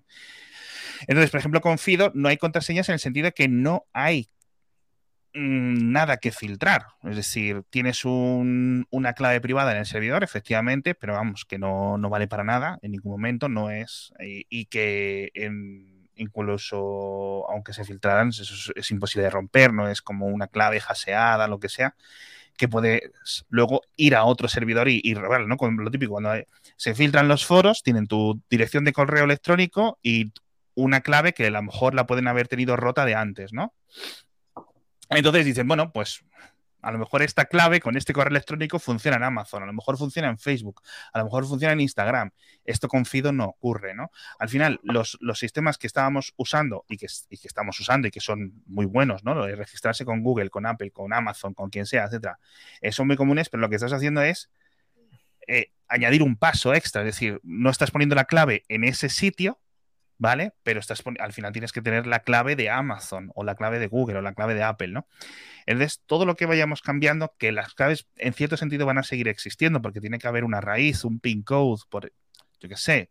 Una base, una, rama Exacto, eh, una forma de volver atrás en el caso de que ocurra una desgracia de, por ejemplo, que se te quedas sin, se te queman las yemas de los dedos o lo que sea y, y, realmente no. El tema Fido, aunque sea muy eh, viejo, eh, yo es que no, no, estaba muy puesto con este tema y qué bueno que tú sepas de, él porque entonces resulta que cuando eh, puedes dar algo, un, algo biométrico, o sea, tu, Eso es. tu, huella, algo de ti, que no conlleve a una contraseña real de tal manera que puedas garantizar que seas tú para entrar a ese tipo de, digamos, tecnología de, password digamos que lo que, lo que cambia es, eh, no hay una contraseña de texto en plan Pepito 123, ¿vale? Sino lo que se crea es como, eh, lo típico cuando te vas a registrar en un, servidor por SSH, te vas a conectarte, que se crea una, contraseña, o, cuando gestionas un HTTPS, una clave privada y una pública, y desde la pública puedes llegar a la otra, pero desde la otra nunca puedes llegar a la anterior. Bueno, pues es lo mismo, ¿vale? Entonces, La, la, pública, la tuya, eh, perdón, la privada, la tuya, está en tu dispositivo, idealmente en un enclave seguro, en un sitio que da igual, que nadie te lo va a robar, etcétera, ¿no? Eh, y eso, se, digamos que se desbloquea en ese momento a través de un sistema biométrico. Es decir, un sistema le da el OK al siguiente y hace como una escalera y ya te dice, OK, tengo el OK biométrico, vamos a asegurar este, este token, por decirlo así. Esto a mí me da igual que llegue al iPhone. Yo lo que yo quiero que llegue es a los bancos, porque mi clave para los bancos es de seis números. ¿Cómo es posible esto? Es, increíble. Es increíble. digo, mi contraseña de, para entrar al, a Amazon tiene 200 millones de veces más seguridad que la de mi banco. lo que pasa es que con tu contraseña de seis dígitos del banco no puedes hacer nada más que mirar cuántos millones tienes. Esto también es verdad. Eh, es verdad que luego tener mucha seguridad dentro una vez que has entrado. Pero esto a mí me sorprende que entre Apple, Google y Microsoft. Que se pongan de acuerdo en esto lo veo muy importante porque sí que es verdad que si aunan esas fuerzas, sí que podríamos tener un estándar que aquí nadie sale ganando nada más que el usuario. Y parece mentira que, realmente aquí sale ganando el usuario. Porque siempre intentan, mm, yo tengo esto, tú tienes lo otro, Apple la tiró por la calle del medio, como decía Mac Trump, para tener un sistema propio para los que disfrutamos de dispositivos de Apple de tal manera que nos facilita la entrada a muchísimos sitios con mayor privacidad y con un control de contraseñas mayor, que es el Sync by Apple. Y la verdad es que esto, según lo estoy viendo, tiene muy buena pinta. Y esto ahora, eh, Mac Trompa, tú que has profundizado un poco más, o Ale Barredo, que no sé si después de este tiempo que lleva y todo lo que está sonando, ¿Pinta para largo o pinta para corto plazo? Ostras, eso es difícil de decirte. Eh, claro, me gustaría ver los correos, como bien dice Alex, eh, que, se pasan entre ellos, ¿no? Para, oye, ¿qué tal? ¿Este año? No, no, este año no va bien. Este año hay que tirar por otro lado. USB-C, ¿eh? No es como el USB-C que puede ser para el siguiente iPhone. Esto tardará más, ¿no? Eh, a mí me da de que tardará como mínimo un par o tres de años en implementarse, porque al fin y al cabo son tres grandes empresas que, bueno, pues como tú muy bien decías, aquí el único que tiene que ganar somos los usuarios y hay veces que a los usuarios les importa muy, muy poco. y entonces, eh, bueno, mm, quiero decir, eh, cuando ellos le vean un beneficio o porque realmente quieren compartir ese beneficio con nosotros, pues nosotros lo veremos. Y quizá esto pasa sin pena ni gloria y de aquí tres años no nos acordamos de Fido y bueno, mm, seguimos poniendo nuestra clave con el Touch ID, con el Face ID o con lo que se invente en ID. a ver, es que es, eso, son, son, capas encima de capas. Yo creo que Fido, o sea, obviamente tiene que seguir evolucionando, o sea, será la 2 o lo que sea, y luego me imagino que habrá un Fido 3.0, etcétera. La gracia es la intercomunicación y yo creo que el anuncio este no es casualidad que sea ahora. Me ha sorprendido no ver nada específico en el Google I.O. Eh, al respecto. Eh, yo creo que en la WWDC veremos algo, ¿vale? Porque Apple lo tiene quizás más integrado, seguramente Windows 11 rápidamente añadan algún tipo de cosa estupenda, la gente de, o sea, el, desarrollo de Edge también está yendo muy rápido, con lo cual seguramente eh, casquen cosas, pero sobre todo aquí sí es cierto que es raro ver empresas colaborando en esta época, porque siempre han ido un poco los últimos años cada uno por sus, por sus tiros, como decíais. Mm. Pero aquí, eh, fijaos, por ejemplo, cuando haces hardware diferente, cuanto mejor sea el tuyo comparado con el otro, pues más vas a ganar. Aquí, fíjate, no solo no hay un coste realmente, sino que hay, o sea, no hay nada que, que dejar de ganar, sino que dejan de perder, porque cuando aumentas ese tipo de medidas de seguridad, primero, tienes menos llamadas de se me ha olvidado la clave de no sé qué, eh, porque eso es mucho soporte, mucha moderación, muchas personas que a lo mejor mm, mira, te voy a contar una, batallita. Cuando yo trabajaba de teleoperador de, ya.com, en la prehistoria, dos de cada tres llamadas eran cómo abro los puertos del emule, de mi router o de mi modem, lo que sea. Pues esto tiene, Apple tiene que ser lo mismo. y seguirá así, ¿eh? no en ya, pero seguirá así. Con, muchas de las llamadas. Sí, sí, sí. No, y es una batallita muy interesante porque es que eso yo en la tienda todos los días estoy algo relacionado con contraseñas, yo ya tengo ya la respuesta ya integrada dentro de mí de la manera más, eso, más, pues eso, como decirlo, diplomática posible, de tal manera que mm, sé salir de ese paso. Pero ojo, cuidado en el Apple Store durante todos los días y llamadas que serán, pues hombre, eh, que, que, no nos extrañe que sea más del 30 o 40% de las llamadas. ¿eh? Sí. Ojo, ojo, ojo con eso, que la verdad que has dado una clave muy interesante de que aquí, efectivamente, no solamente sale ganando el usuario, al final salen ganando también ellos porque no tienen que soportar. Ahora es cuando tenemos que tener cuidado de nuestros parámetros personales. Ahora es cuando tenemos que tener cuidado de que nos puedan cortar un dedo o que nos puedan eh, cortar algo, algo nuestro para poder identificarse de que somos nosotros. Porque ahora sí es cuando va a tener algo de peso eh, la, vamos, la credencial personal de cada uno. Iván, ¿cómo lo ves? ¿Te van a cortar a ti algo para meterte? No, no me van a cortar nada, pero es lo que se decir que, eh, es que va por eso, porque tienen mucho ganar las compañías. Se quitan un montón de marrones y no solo ya Apple y Google, ¿vale? O Microsoft, sino los desarrolladores, porque no hay nada peor que tener que dar soporte a todos esos de, sí, soportame en mi correo, y soportame a Google, y soportame a Apple, y soportame a Facebook, y soportame a... Mm. Más allá de los tantas de login, que son horribles, son muy feas por culpa de eso. pero ahora lo que se han mejorado, Iván, es, bueno, ha mejorado, que con el número de teléfono tienen hecho como el 75%, 80% del problema. O sea, tú metiendo bien tu número de teléfono, si has sido la persona capaz de verificar bien eso, esa verificación dos pasos, ha mejorado mucho a la hora de. No te, hablo, de que tengamos un problema de que no sepas tu contraseña. Te hablo de que tienes que dar soporte, comunicación a todo eso. Ya. Es decir, no, ya, pero al final. no es poner una casillita, es poner una casilla y hacer más cosas. Entonces. Ya, lo que pasa que, Iván, es que tienes que comprender que no hay otra manera inventada para poder acceder a cada una de las cosas a las que. Pues, ese es el problema principal. para el banco necesitas una clave, para la web de la asociación podcast otra, para la, y encima te recomiendan que sean todas de un parámetro específico, que no sea la misma en todos los campos, que a su... Bueno, bueno, bueno, que entonces, a ver, eh, la, persona al final mayor o menos mayor o problema con la tecnología o sin problema, tenemos todos el mismo problema, que no podemos poner una contraseña. Para todos, a diferentes escalas, pero es una cosa buena para todos. Sí. Ojalá esto, el Fido Dido, hasta el, desarrollo de software. Sí, y otra cosa es eso que lo, comentaba Yahoo Japón hace unos días, que comentaba dentro de este espectro de FIDO con Web UCN y todas estas cosas que va un poco de la mano. Eh, no solo caída de o sea, menos soporte que dar de una cosa muy repetitiva, sino que habían también mejorado la seguridad. Es decir, como no se pueden filtrar o tu eh, expareja no se puede, hostia, la clave de esta tía era Pepita 123 y me meto y le leo los correos seis meses después de que rompiéramos. Todo ese tipo de cosas son una pesadilla para los Google, em, Apple, etcétera. Que tu madre se sepa tu clave de iCloud porque se la sabía cuando tú eras adolescente y te compró un iPad y cuando ya estés en la universidad te mire los correos y no sé qué. Eso es una locura, tío es una locura dónde, ocurre. dónde estás, claro que sí. Claro, si desaparece la clave, desaparecen esos problemas, ¿no? Esas intrusiones más o menos comunes, ¿no? En esos casos, Alex, yo creo que es más preocupante que ver tus fotos que tus correos. bueno. Las fotos y todo en general, todo es problemático. ¿eh? Que estoy en no sé dónde y estás en. Es que estas cosas eh, durante una instancia cuando tienes a tus hijos a tu cargo es relativamente normal y otra cosa es cuando ya ha volado del nido, si es que vuelan. Sí, sí, no. Eh, si es que eh, este tipo de errores es normal, incluso gente que le puedes adivinar la clave. O sea, simplemente le puedes adivinar la clave. A ver, tú, ¿de dónde eres? De Ponferrada. ¿Qué año naciste? En los 63. Ya está no te preocupes.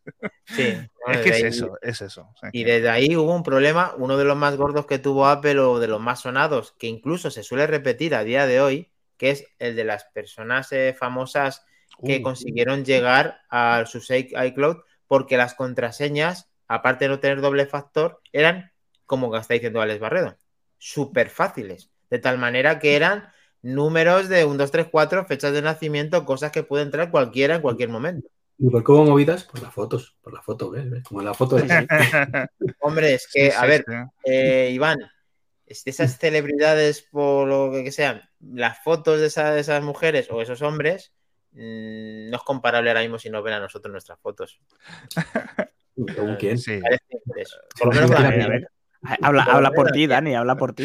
Yo hablo por las mías. A mí, con mis fotos, haces más bien poco.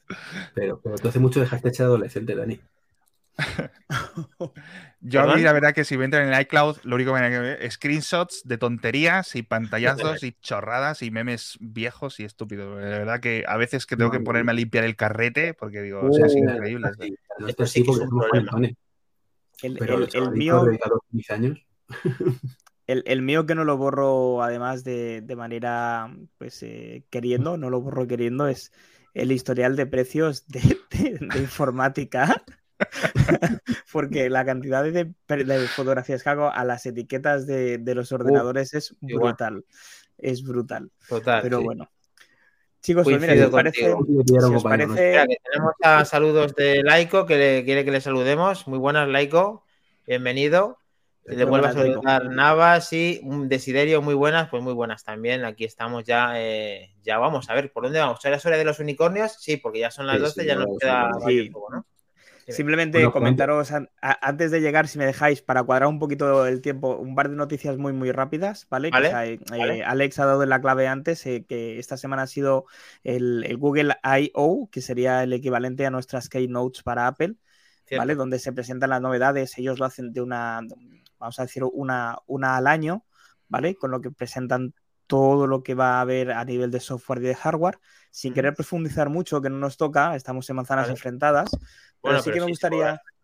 Sí, no, simplemente me gustaría hablar eh, sobre que el nuevo Pixel 6A, eh, un nuevo teléfono que estará por debajo de los 500 euros de precio del público y que estará disponible este verano, viene sin jack de 3,5, una cosa que Google se estaba vanagloriando de que sus terminales tenían y que al final ha caído en la tentación de dejarlo pasar.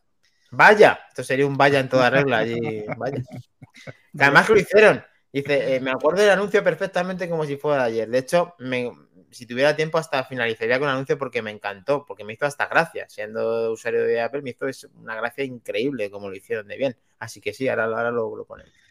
Y luego eh, comentaros también que Google le ha metido un zasca importante a Apple, esta vez sin nombrarlo, en esta misma presentación, donde, pues bueno, eh, ha adoptado o quiere adoptar el sistema eh, RCS, que es un sistema, eh, vamos a decir, de mensajería universal eh, y que podríamos, se podría utilizar entre plataformas, entre Android, Windows, Mac y también, por supuesto, iOS, donde por fin, casi después de 10 años de existencia de este protocolo, han conseguido cifrar los mensajes de lado a lado, con lo que los han hecho más seguros y ese podría ser un punto donde eh, Google ya ha pensado en adoptarlo de manera nativa en su sistema operativo y está esperando que la otra gran compañía, eh, ahí es donde entra Apple sin nombrarla, pues eh, dé el paso hacia adelante y a ver si tenemos algún anuncio en esta Worldwide Developer Conference del día 6 de julio.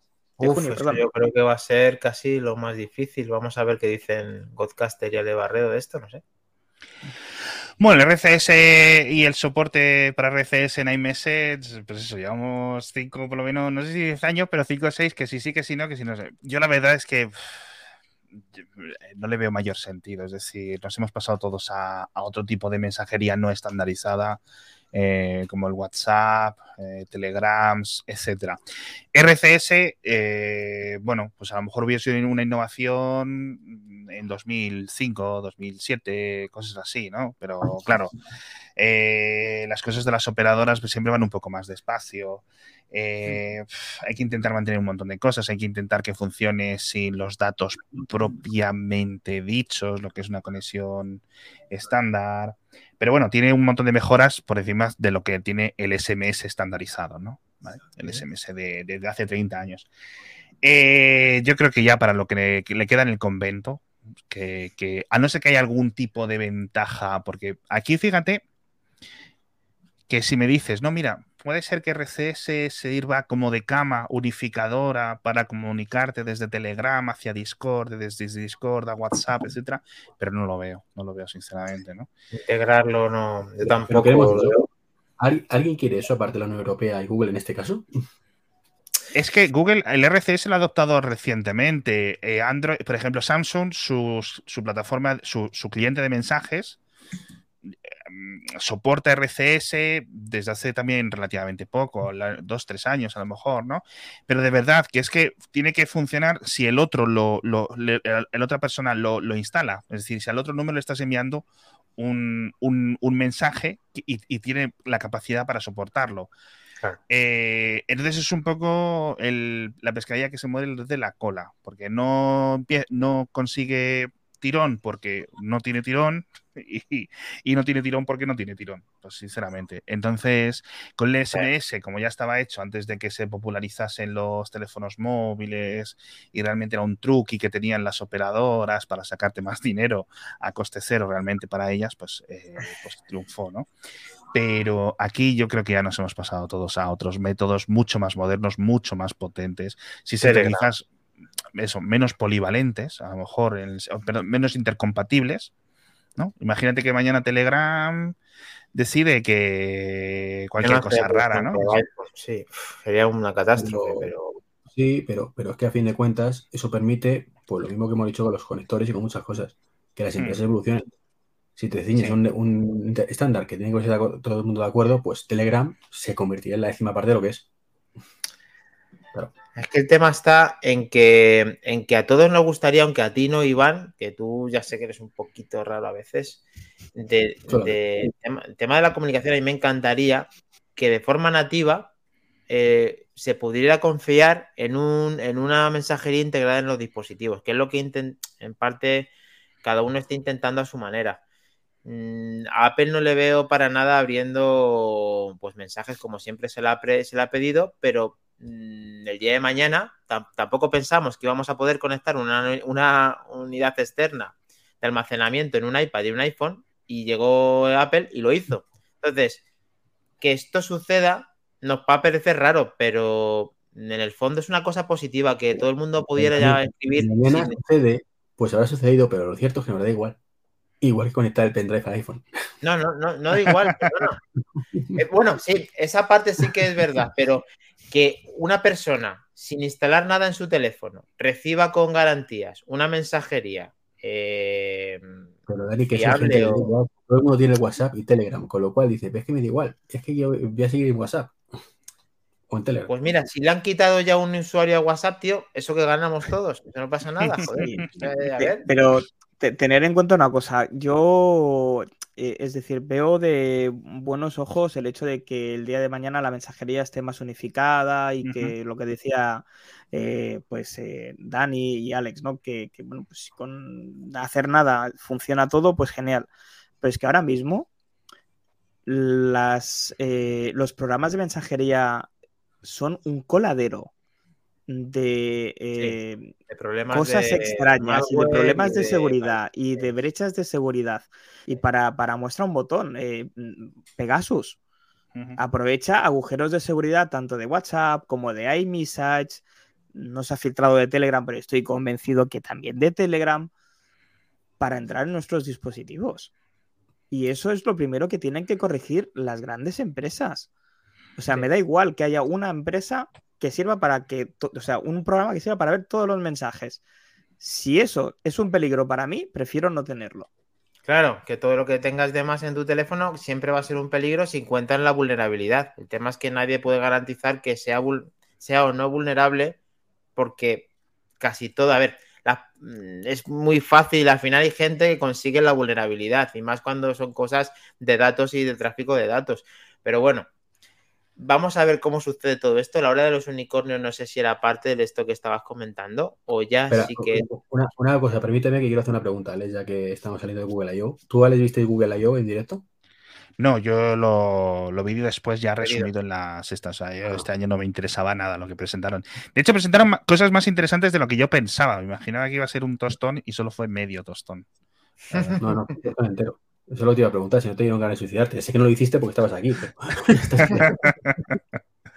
no, pero me sorprendió el precio, por ejemplo, del 6A. Eh, quiero decir, eh, al final Vamos a ver las diferencias, porque no me he fijado muy bien la diferencia con el 6 actuales, pero si tiene la cámara, una batería relativamente decente, la pantalla no es muy mala, no llega con muchos bugs, etcétera, coño, es refrescante ver un móvil a ese tipo de precios, sinceramente, ¿sabes? Hace una muy buena reflexión Laico que está en la ingesta de alcohol y que no dice nada, pero que él le gusta el Pixel, lo malo es que no es un iPhone. Pues efectivamente es muy buena, muy buen chiste, como este chiste que hizo en su momento, que al final he rescatado del anuncio de YouTube.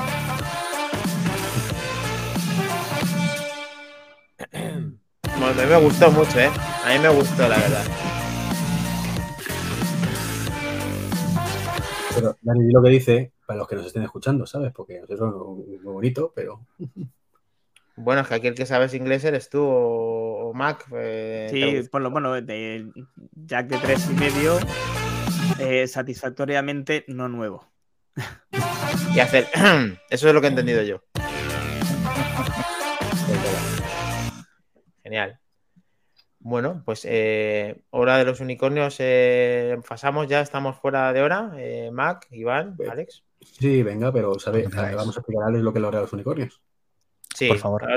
La hora, de los unicornios, cuando ya pasamos que hemos pasado las 12, es hablar de, cosas que serían muy bonito, aunque básicamente el programa ha sido eso, que cosas bonitas que fueran a llegar, pero algo un poco más remoto, porque siempre a nuestros invitados, yo personalmente, que soy un apasionado del mundo VR y AR, nunca vamos a poder dejar de hablar de los invitados con estas reflexiones y más con gente muy relacionada con la tecnología, como siempre tenemos aquí, pero no quería dejar la oportunidad de que nos pudieras, si puede ser, eh, un poco el tema de, primero, si te gusta el, tema de las gafas, el tema de que Apple pueda marcar otra vez el camino respecto a estas, a estas y que si van a estar en corto o largo plazo o, lo que tú quieras contarnos sobre ellas sería interesante porque al final es un unicornio, no tenemos nada, pero estamos yo personalmente deseando de que también esté aquí.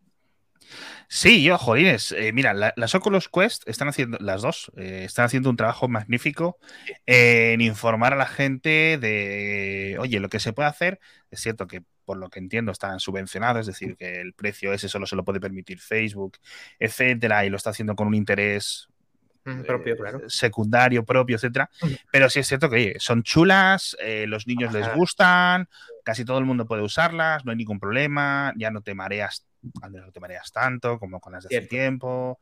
Mm. El precio sobre todo es asequible, ¿no? Más o menos. La calidad también está bien. Exacto. No, es, no te vas a esperar una cosa súper inmersiva que te cambie la vida. Era S6, el del S6 con el, Samsung Galaxy, que fue uno de los que empezó a mover esto en mercado hace mucho tiempo, que tenía muy poquita calidad, entonces eso ya te tiraba un poco para atrás. Ahora ya tenemos algo un poco más en firme con estas Oculus no necesitan estar conectadas al ordenador a pesar de un cable, no necesitan los localizadores, estos rollos, etc. Tenías que tener el salón lleno de historias eh, y el precio, sobre todo. Entonces, poco a poco, vale, sí, poco a poco. No es el futuro, o sea, no es, no es el dispositivo que lo va a superpetar, pero la verdad es que me sorprende lo bien, lo bien que venden, ¿no? Eh, bueno, a ver qué saca Apple y a ver el precio que lo sacan, porque los rumores que tenemos no son, no auguran bien en este sentido. pero bueno, también, también veces más. Claro, eh, bueno, yo, no recuerdo muy bien, pero cuando, cuando el iPad también nos esperábamos una, un precio fuerte, fuerte, fuerte, y al final uh, fue relativamente comedido, ¿no? Em, eh, yo qué sé, yo qué sé, también depende de lo que quieras hacer, ¿no? Porque al final si quieres hacer unas gafas similares a, a las Oculus Quest o a las Meta Quest, etcétera, bueno, pues tampoco serían tan caros. Entonces vamos a ver qué es lo que quiere hacer Apple. Yo, mi, momento realmente de ver un poco la luz, nunca mejor dicho, fue cuando me probé las Magic Leap, que eso era una, eso es una locura, es una locura. Em, eh, no es realmente no estás mirando una pantalla, pues estás mirando lo del chip fotónico este, los fotones directamente a tus ojos, no estás viendo el mundo literal, entonces luego te pintan cosas. Vamos a ver qué cosas hay por aquí. Porque, claro, unas Magic Leap y las HoloLens y no sé qué, pues eso, dos mil y pico, tres mil euros. Es que, jolines, tío. Ya. Jolines. Entonces, Pero Alex, ¿te, te ves todo el día con las gafas puestas de AR? Que te vayan De momento no, de momento no, pero sobre todo, ¿sabes por qué? Por la. mm, Primero por la incomodidad de quitártelas y ponerlas. A mí me, me molestan casi hasta los cascos, ¿vale? O sea, me molestan casi hasta los cascos. Ya simplemente el hecho de cuando me llaman, tener que levantarme, quitarlos, etcétera, que los tengo siempre por cable, porque siempre se me olvida la batería, pues imagínate. Y aquí no es. O sea, quiero decir, aquí las baterías duran lo que duran, con lo cual el cable va a tener que estar relativamente puesto bastante, ¿no? Sí. Eh, no es como los AirPods, que los pones y que por la mañana y casi que te olvidas, ¿no? Hasta la noche. Eh, luego el ángulo de visión. Obviamente, cada vez estamos con monitores más grandes. Yo veo a la gente con esos monitores curvos, mm, más grandes que el colchón de una cuna de un bebé. Mm, digo, chicos, mm, primero, envidia máxima, y yo tengo un, creo que tengo un 28 4K, 28 pulgadas 4K, y voy súper bien.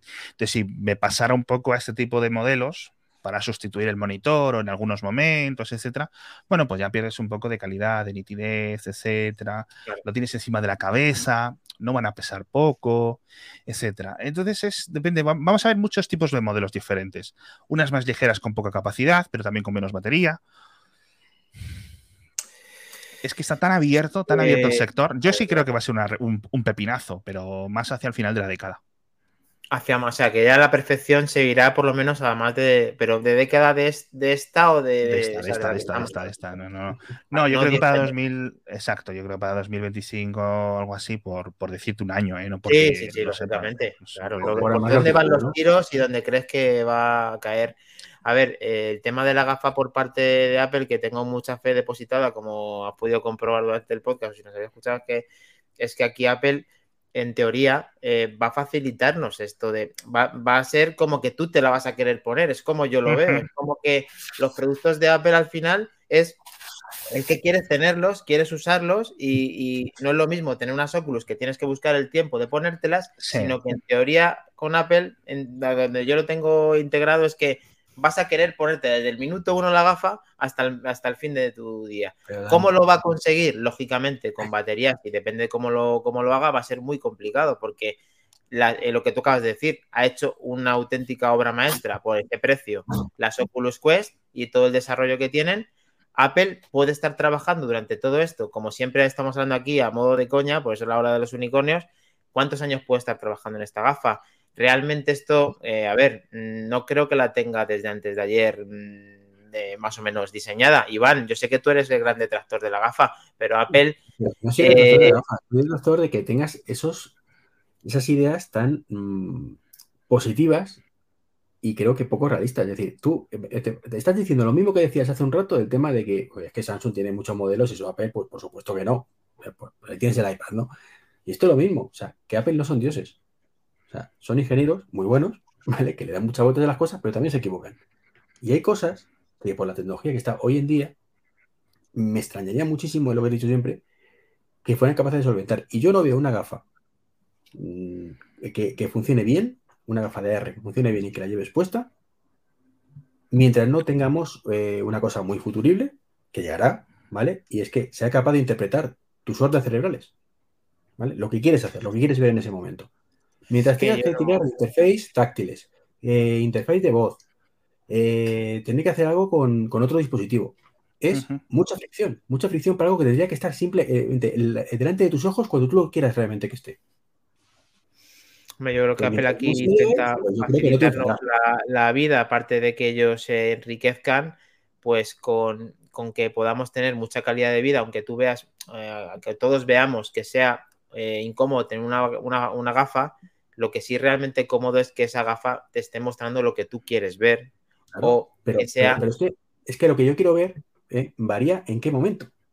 Y además puede haber segundos de diferencia. Es decir, si yo voy al supermercado, ver que- la compra, pero cuando ya estoy fuera del supermercado, no. Pero ¿Tú crees que Apple no es capaz de integrar eso realmente para cuando lo quieres ver? Cuando en el- O sea, es que yo creo es que, que no hay sí forma es humana de a día de hoy.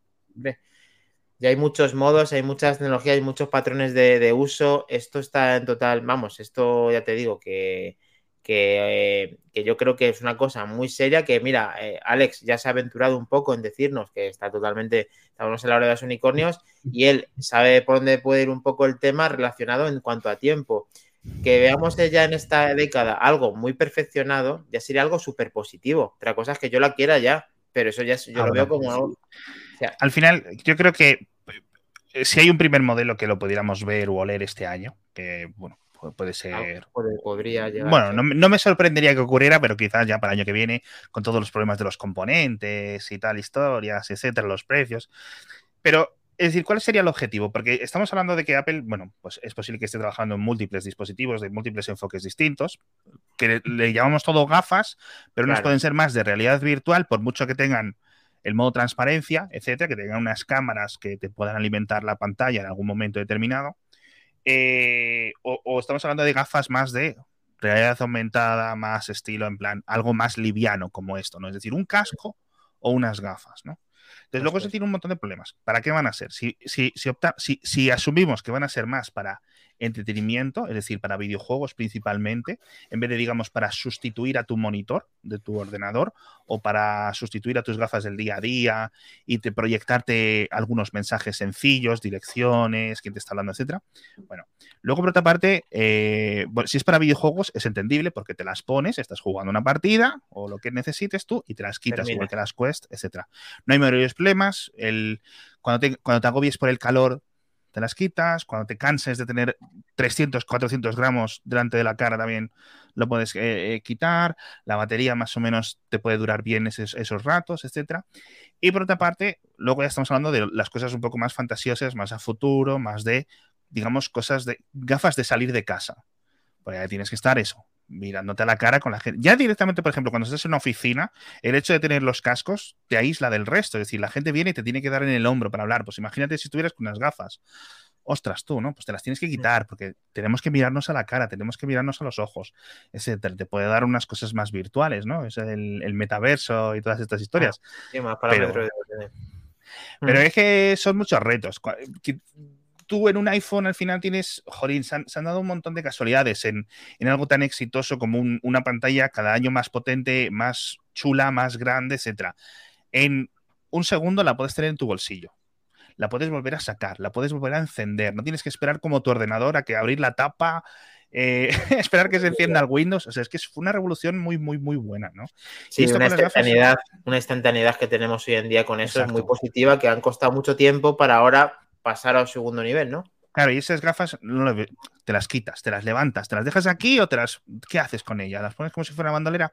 El tema es que la propia gafa, lo que yo interpreto de ella es que directamente, mm, como decía Iván, de una manera, no sé de qué manera será control por voz, si será control con gestual, si será a la hora de donde estés mirando, de que te dé una información que tú no necesites. Para mí yo veo muy incómodo el tema de, sacar el teléfono, ya conseguimos con el Apple Watch que eso mejorase, de que tengamos una integración mayor, pero que la propia gafa te haga más como al día a día sin tener que necesidad de hacer simplemente nada, simplemente lo que estás viendo, lo que tú acabas de decir con un mensaje eh, que te puede salir eh, no muy enriquecido, o sea, que no tenga muchas demasiadas líneas, para que a ti te ayude al día a día a no tener que hacer prácticamente nada nada más que tener tus gafas. Habíamos hablado de que había muchos rumores de que incluso las personas que tuvieran alguna patología visual eh, pudieran mejorar con esa gafa sin necesidad de, que se pueda autocalibrar, de que, te, de que las personas que tengan problemas con, con eh, pues eso, con la vista, mejorasen y le facilitasen la vida. Apple realmente, eh, si alguien que es invidente tiene problemas de,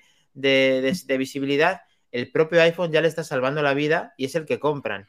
No me quiero ni imaginar cómo va a poder tocar un poco la patata a todas esas personas que tienen ese problema. Y al final Apple sabe cómo vender los productos, sabe integrarlos muy bien y confío mucho en ellos. Soy el, fanboy principal del podcast. ¿Cómo no voy a, cómo no voy a decir eso? A ver, Mac, ya finalizamos con. Espera, espera un segundo. El problema, el problema que tenemos aquí es que estamos muy influenciados todos por la ciencia ficción. ¿Vale? Y la ciencia ficción es de esas cosas como, como el papel, que soportan todo. ¿Vale? Entonces, las interfaces de uso de la ciencia ficción molan mucho. Tú ves Iron Man y mola un montón. Dice, yo quiero esto, por Dios, ¿cómo no va a ser así? Donde de pronto hace lo que quiere con dos clics. ¿Vale? Esto es como el programador, el hacker de, la, tele, que golpea el teclado y, se mete en el pentágono, ¿no? Así milagrosamente. Entonces, es lo mismo. O sea, tú, eh, el público de pie eso y dice, pues coño, pues no puede ser tan complicado. Porque lo estoy viendo en Iron Man. Joder, pues yo puedo hacer Iron Man porque no voy a poder hacerlo yo.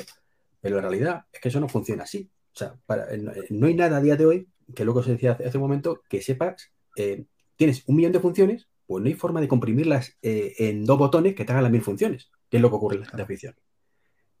que ese mismo botón, cuando sirve para mil cosas. Sí, no funciona Sire, como estamos en la hora de los unicornios, si Sire, que acaban de decir que está caída, que no, que lo están diciendo los compañeros de, de Xanacode, eh, eh, funcionase, bueno, funcionase eh, con un éxito, una tasa de éxito en torno entre el 80 y el 90%, realmente sí tienes la, la posibilidad no, de que una gafa pueda. Se te olvida que no puedes utilizar Siri el 100% del tiempo. O sea, tú en una oficina, bueno. rodeado de gente, no puedes estar usando Siri. No, no, eso no. No debes estar usando Siri. No, no, no, porque el comando de voz no lo puedes decir eh, en, todas las, en todas las veces. Pero de ahí hay un montón de accesorios. Apple, ya te digo, cuando rediseñó el Apple Watch, que es lo más cercano que tenemos en cuanto a un producto rediseñado desde cero, eh, nos enseñó la interfaz en la que lo hizo y cómo funcionó con las integraciones de tener solamente el botón de apagado con el de pagar y el de la rueda. Mm, Tú confiabas en que la, esta corona digital fuera la que realmente fueras a utilizar, pues al final no corresponde a que nosotros lo podamos eh, hacer. Les corresponde a esos ingenieros que tú acabas de decir que hagan el trabajo como lo tienen que hacer para que realmente sea un éxito eh, este producto. Y si Apple es algo sinónimo, es sinónimo de éxito. Entonces, tampoco estoy diciendo nada raro. Eh, Mac, tío, defiéndeme un poco. Esos mismos ingenieros, esos mismos maravillosos ingenieros diseñaron el ratón, el Magic, eh, Magic Mouse 2. Bueno, ahí la única, a ver, ahí ya lo hemos dicho aquí más de una vez. Han, han cogido el diseño antiguo para ponerle el Lightning. No, ¿sabes? ahí no creo que se entrará mucho diseño. Que créeme, Dani, te lo digo siempre en todos los programas. Ojalá tengáis razón y yo que me encante la interfaz que pongan y digan, coño, ¿cómo no se me ocurrió antes o no se le ocurrió a nadie esto antes? Como ocurrió otras veces. Pero uh -huh. en este caso concreto lo veo muy, muy, muy, muy complicado. Bueno, a mí siempre que viene un invitado y, y que, es, que, es, la mayoría, tengo casi el éxito, lo siento, Iván, de que estén, en, entre comillas, ciertamente entusiasmados con las gafas, aunque sea a largo plazo. Eh, a mí ya me hace ganar este, este pulso contigo, o sea que yo estoy totalmente satisfecho. Y además de poder tenido a Alex Barredo con nosotros durante este podcast, ha sido un placer, Alex, de verdad, haber contado contigo y, y poder reflexionar sobre todas estas noticias. Y me alegro que te hayas podido meter en todas ellas porque ha sido un verdadero placer, de verdad. Yo, yo tengo una pregunta mío, ¿eh? para... Alex, una pregunta rapidísima. ¿Qué te opinas Venga. de, de, de, de Quo y de? ¿De Comor? De, de, de, el Laker Quo, este, sí, el que filtra todas las cosas. Ah, perdón. Bueno, me, me, eh, el Proser se gusta mucho, se, se, hace mucha gracia a sí mismo, se quiere mucho él a, sí mismo. Y Minchi Kuo, pues no sé muy bien, al final eh, he oído cosas relativamente negativas de, de él como persona. Pero ah, sí. Ah, pero existe como persona. Hombre. Sí, hombre, claro. Existir existe. Y lo que pasa, bueno, es que al final el, el, eh, son diferentes formas de obtener eh, las filtraciones. Eso es una cosa que quizás no se transmita muy bien desde la prensa, ¿no? Es decir, el filtrador eh, eh, arroba eubelix, por ejemplo, ¿no? El filtrador Max Browser, etcétera. Cada uno consigue las cosas de diferentes sitios, de diferentes informaciones. Por ejemplo, Mark Gorman, pues más de un empleado de Apple me ha contado que eh, Minchi Kuo eh, un empleado del, del, proveedor del proveedor me ha dicho que estamos trabajando en pantallas. Un, de repente nos ha llegado un pedido de 200.000 pantallas de 15,6 pulgadas para 2023. pues ya dice Minchiku, nota, los MacBook, porque sabe que el único que pide tantas es Apple, ¿no? Los MacBook de, con pantalla de 15,6 pulgadas. Que me piden USB-C, bueno, pues USB-C para no sé qué. Es decir, de ahí vienen. Eh, arroba Eubelix, por ejemplo, este chico, se me ha ido el nombre, eh, por Twitter, etcétera ¿De dónde le llegan los rumores? De las eh, empresas de telefonía. ¿no? Directamente le llegan los, les llegan los renders, le llegan lo que le tenga que llegar, eh, pues eso, un mesecito, dos mesecitos antes, ¿no? Eh, entonces, a mí, a mí me caen bien en el sentido de que me dan cosas de las que hablar. Claro. ¿no? Pero también hay Muy que tener bien. las cosas. Te están dando en todo, por todos los lados. Esto sería el Soyuken, ¿cómo se dice? Tú que lo pronuncias muy bien, Mac. Ayuken. Vale. No, no, no, para nada. No, pero eh, no, que va, el, el, tema está que va. en que acaba de decir lo Alex, que yo digo, que cuando hacemos un programa eh, cada, cada semana podemos hablar de todo lo que hablamos gracias a todas estas personas que nos dan estas noticias. Bueno, a ver, la, la- la- que se inventan la- esa noticia muchas veces. Bueno, ¿por Es cierto que es, es exacto, es decir, el- la prensa tecnológica no- hemos derivado mucho también hacia la prensa deportiva, es decir, tenemos los clubs, nuestras bufandas, los rumores más o menos infundados, eh. Haaland, eh, que si aquí, que si acá, pues es igual, pero los nombres cambiados y al final somos todas las mismas personas, nos gustan las mismas cosas, ¿no? Entonces, las sagas veraniegas, pues es lo mismo, ¿no? Eh, Además, en septiembre, ¿qué, qué club va a estar? Bueno, pues ¿qué, qué función va a tener el WWDC? Al final, todo el mundo intenta enterarse porque hay muchísimo dinero detrás de esto. Detrás Claro, de saber mucho. que no solo lo que va a hacer Apple, otras empresas, pero Apple al final es la que eh, lleva al cotarro muchas cosas. Entonces, saber si Apple va a hacer plegables un año o un año antes, un año después, si va a hacer no sé qué, si va a dejar a Intel, no sé qué. Entonces, cosas inte- interesan y son es información que vale muchísimos millones. Entonces, es normal que haya un montón de gente interesada en la propia industria. Luego, esa información no llega a gente de fuera de la industria. Pero bueno, ya tendremos que saber nosotros administrarla. No dejan de ser rumores, claro. Muy bueno, a todos los que nos están viendo, e incluso a Alex Barredo, nos vamos a forzar mano aquí, que venga otro día, se la, se la pasa genial, no hace falta más verle cómo está desde el minuto 1 hasta el minuto 1.37, dándolo todo aquí en Manzanas Enfrentadas. Así que, tío, muchísimas gracias por haber contribuido con nosotros en este podcast 106. Ha sido un placer, de verdad, Alex. Nada, el placer es mío. A ver si das el gustazo por lo menos a David, que no ha podido estar con nosotros, a José, a Sina también, para que conozcas el equipo al completo eh, haciendo el podcast. Y Sí. la verdad es que, ya te digo, eh, un placer coincidir contigo, que yo también te sigo mucho como David y como todos, y que es un placer haberte contado con- contigo otra vez más. Nada, eh, encantado de venir, me comprometo a volver pronto, eh, cuando tenga un huequito. Eh, así que vamos, yo- tenéis mi Telegram, tenéis mi email, tenéis lo que necesitéis. Cuando soy- yo siempre suelo decir, yo me apunto a un bombardeo. De hecho, a veces me apuntan cosas que no sabía que me había apuntado, ¿no? Esa Pero favorita, ¿eh, Alex? ¿El qué? Es tu frase ¿Cómo? favorita. Porque yo, el día que te conocí me dijiste, yo me apunto un bombardeo. Sí, sí, sí, de verdad. O sea, es que es. eh, no sé decir que no. Es, es un peligro. Es un peligro, pero bueno, aquí de momento. No, yo me lo he pasado bien, o sea, bien parado, ¿vale? Yo es que hablar de Apple y, y de cosas así, de tecnología, no solo son dos horas, sino puedo estar 24 horas sin callarme. O sea que no hay problema. Pues damos fe, damos fe de ello y, y salimos del 106 con, contigo para, para renovarlo el siguiente viernes a las 23 horas. Muchas gracias a todos y muchas gracias por haber estado ahí, chicos. Perfect.